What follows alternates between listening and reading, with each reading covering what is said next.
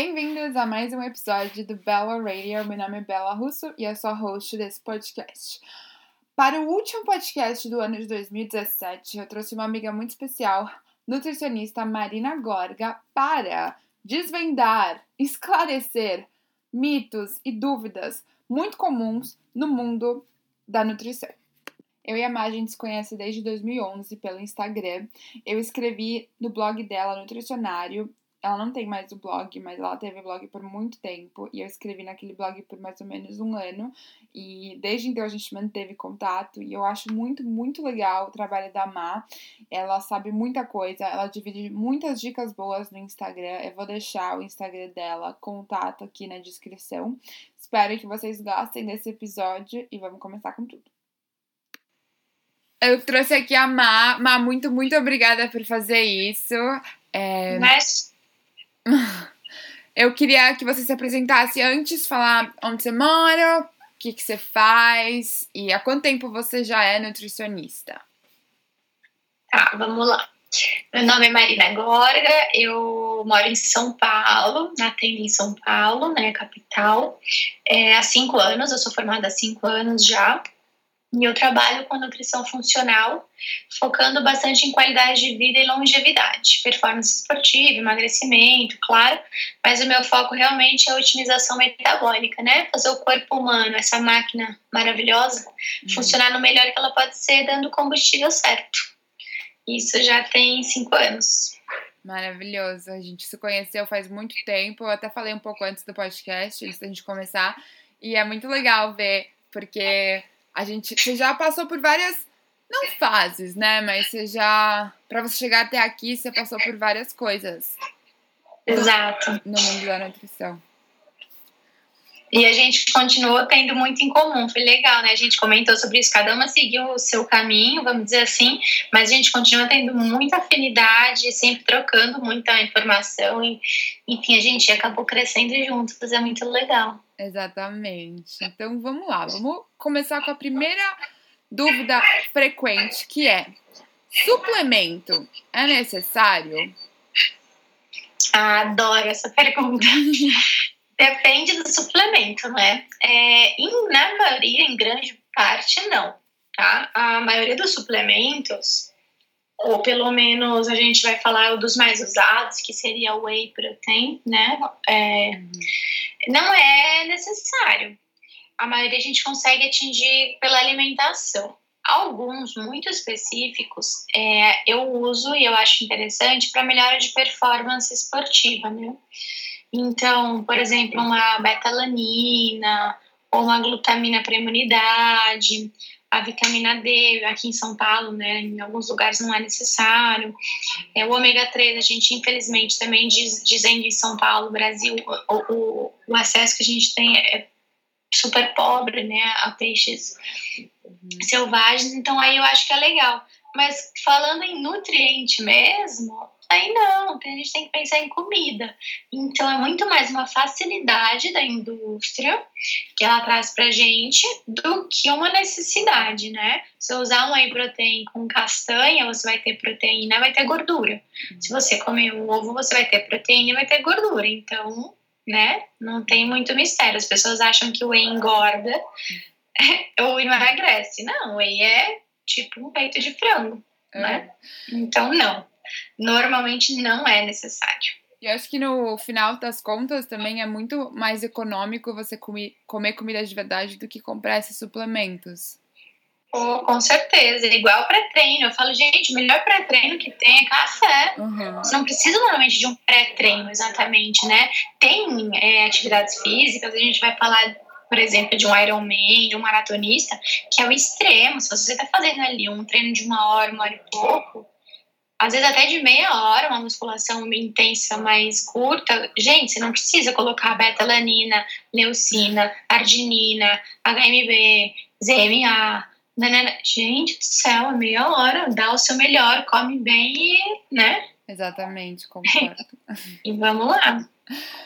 Bom, a segunda pergunta, relacion... tenho duas perguntas relacionadas sobre gordura. A primeira é: por que não ter medo de gordura? De comer gordura?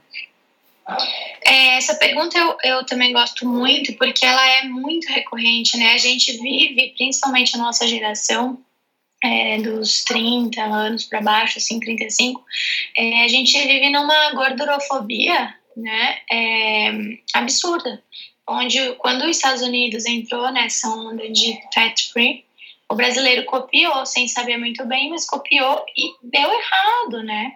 Então a gente tem medo da gordura porque foi instituído pra gente, né? Foi, a gente foi catequizado que gordura faz mal. Mas não é porque tem estudos provando isso, não é porque é uma verdade absoluta, nada disso. Foi, na verdade, um, uma interpretação de texto aí, uhum. errada né? Foi uma cópia da, da, do Fat Free americano, que eles estavam testando o que eles poderiam fazer para diminuir a obesidade e viram que não deu certo, que os Estados Unidos continua cada vez com mais e mais obesos, porque o Fat Free trocou a gordura por carboidrato e piorou tudo. E, e aí a gente ficou com esse medo enraizado, mas ele é completamente falso. E por que que quando a gente come gordura, ela não vira gordura corporal automaticamente? Yeah. Tá. Ah, e só completando o outro pedaço, né? Porque a gente não tem que ter medo, porque o alimento, ele é assim naturalmente. A gente não tem que ter medo de uma coisa que veio pronta da natureza. Então, o colesterol, por exemplo, ele existe. Ele existe porque ele tem uma função. Nossos uhum. hormônios esteroidais, nossos hormônios sexuais, eles são produzidos de colesterol. Então, se você faz uma dieta extremamente restrita em gordura, você vai ter prejuízo, sim, de, de hormônio sexual e muitas vezes até prejuízo de bainha de mielina nosso cérebro, cognição, memória, né? Tá, isso é a parte ainda da outra pergunta. E por, com, por que ela não vira gordura? É porque a gente tem bioquímica, né? E a gordura é a mesma coisa que a gente falar que você vai ficar verde se você comer brócolis demais, uhum. se você vai ficar rosa se você comer beterraba e se você vai ficar, sei lá, marrom porque come chocolate. Óbvio que não. Uhum. Você não, não a gordura não entra dentro da célula de gordura se ela não tiver insulina para carregar ela para lá. Uhum. Então, se você come a gordura, ela tem calorias, sim. Então, uma dieta livre em caloria não existe, tá? Por mais que é, o pessoal da low carb, é, quando entra para low carb, fala que é convencido de que ele pode comer o quanto ele quiser, desde que seja baixo em carboidrato. Essa máxima, ela existe porque a gente vai levar em consideração que a pessoa vai parar de comer quando ela estiver satisfeita. E como a gordura ela gera bastante saciedade, ela vai comer menos, tá? Mas o, a gordura, como ela não sinaliza insulina, ela não vai ter uma capacidade de ser armazenada na forma de gordura, porque quem faz isso é o nosso fígado.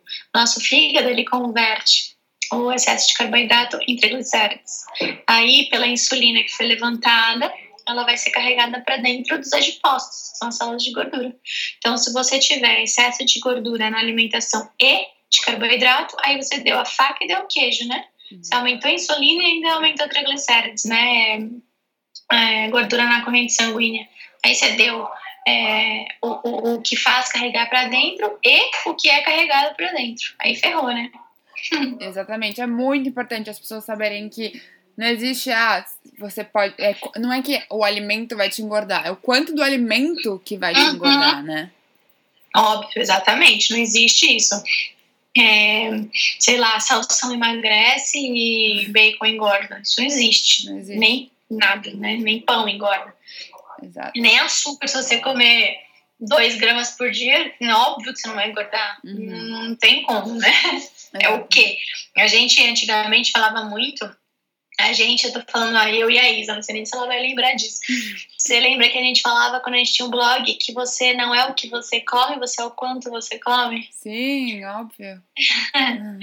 Isso a gente já falava, sei lá, sete, oito anos atrás, talvez. É verdade. E é, né?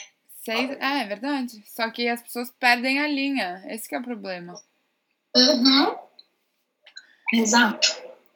E a próxima pergunta, ontem mesmo, uma cliente me falou: Olha, alguém me falou que se você comer amêndoas antes do treino, ajuda a perder gordura. Aí eu queria, a pergunta é: existe um alimento em específico que emagrece? Então, existem alimentos que favorecem a lipólise. A lipólise é a quebra de células de gordura. Só que ele não vai te emagrecer, você vai ter que treinar, né? Uhum. Então, tem alguns alimentos que favorecem mesmo a, a lipólise, que seria vai, a, a cafeína, né? Vai, componentes do gengibre, da pimenta. Mas não existe nenhum alimento que vai fazer por você o que a dieta e o treino faria. Não existe. Isso não tem, tá? Existem alimentos que não têm calorias, quase, uhum. né? Tipo, sei lá, alface, salsão, erva doce, pepino, mas eles não vão te emagrecer. Eles podem, no máximo, diminuir a retenção de líquidos, mas emagrecer não. Exatamente, então é uma combinação. Nem engordar, né? É aquilo que a gente estava falando antes. Também não existe nenhum alimento que você fala assim, só ele por si só vai te engordar. O que, que vai te engordar é o conjunto da ópera toda, né? Exatamente. E, Má, tem um macronutriente que é mais termogênico? O macronutriente que causa mais é, aumento na temperatura do nosso corpo, né, que são os termogênicos, é a proteína. A proteína, vamos dizer que para ela ser metabolizada, né, para ela ser digerida, ela gasta mais calorias. Hum. Então, a gente pode até usar estrategicamente algumas dietas uma, um aporte proteico maior, fazer uma dieta hiperproteica em, pensando em emagrecimento também. É uma forma, né, de, de ajudar o paciente, uma, uma das estratégias que existe. Entendi, mas tudo na quantidade certa, porque também se comer muito prejudica. É, prejudica toda a filtração, né, rim, enfim. Exato. Então, a próxima pergunta é tem gente que acha que trocar uma refeição por shake ajuda no emagrecimento. O que, que você acha disso? Depende do shake, né? é, é, né? A gente sempre vai falar essa, essa resposta que todo mundo odeia, mas infelizmente é uma resposta universal. Depende que shake que você tá me falando? Você tá falando que é um shake super nutritivo, que vai frutas vermelhas, vai proteína, vai um leite vegetal, vai ser rico em vitaminas, minerais e tal. Ele talvez não te emagreça, hum. mas ele vai te nutrir. É, shakes que emagrecem, eles nada mais são do que shakes hipocalóricos. A gente sempre vai ter que lembrar que calorias existem, tá? E elas e o emagrecimento só se dá quando você ingere menos caloria do que você estava habituado a ingerir. Então, se você fizer um shake, trocar seu jantar, que era, sei lá, pizza, por um shake de 200 calorias, não importa que ela veio de, sei lá, maltodextrina e whatever, ela tem menos caloria e vai emagrecer. Entendi. Mas não é porque ele é líquido, não é porque é shake, não é por nada disso. É só porque é menos calórico que uma pizza. Exato, se você trocar uma pizza por um prato de salada, você também vai emagrecer. Sim, entendi. Então, tá. Agora a última pergunta, muito comum, é: as pessoas elas tiram glúten e a lactose, tipo os intolerantes, vai, e eles acabam emagrecendo. E aí, vem aquele negócio, então tá, eu não sou intolerante, mas eu vou tirar também porque eu quero emagrecer. É válido isso? É muito legal essa pergunta mesmo, porque tem dois pontos, talvez, pra gente trabalhar ou até mais, né? A gente tá falando em. Eu moro no Brasil e, e a Isa mora nos Estados Unidos. Já tá a diferença aí no alimento, tá? Eu vou falar a realidade que a gente tem aqui, tá uhum. bom? Tá.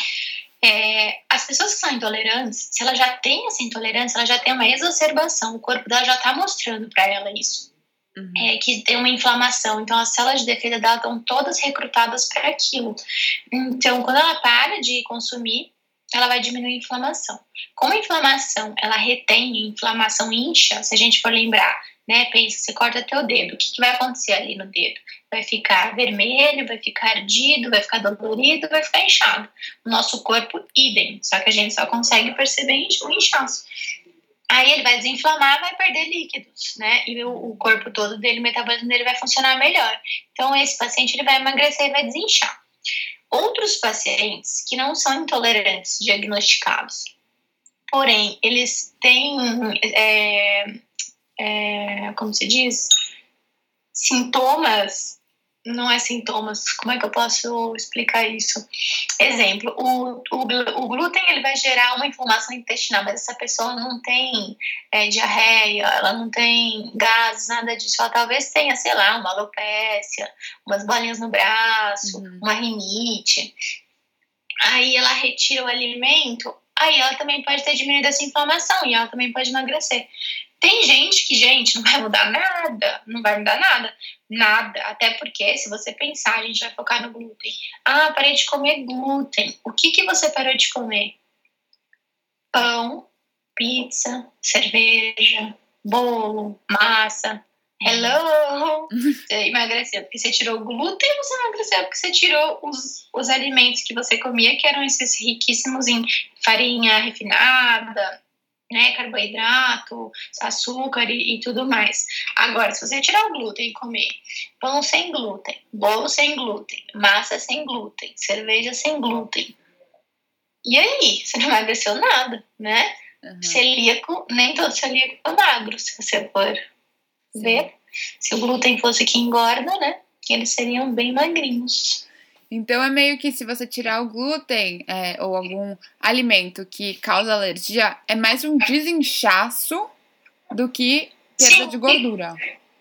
Sim, mas assim, óbvio, se o seu corpo começa a funcionar melhor, você começa a emagrecer. Então, o que você já fazia, você já viu pessoas que assim, ah, faz dieta e tudo mais e não emagrece? Às vezes ela tá inflamada, assim, às vezes o meio extracelular dela tá contaminado, o pH tá alterado, né, dos tecidos e pororã. Aí ela melhora o processo inflamatório, né, aqueles marcadores inflamatórios, aí o corpo começa a funcionar melhor, e aí ela começa a emagrecer. Mas não é porque o glúten em si, que ele engorda, ele inflama, é diferente né? Entendi. Muito legal, tá? né? Adorei.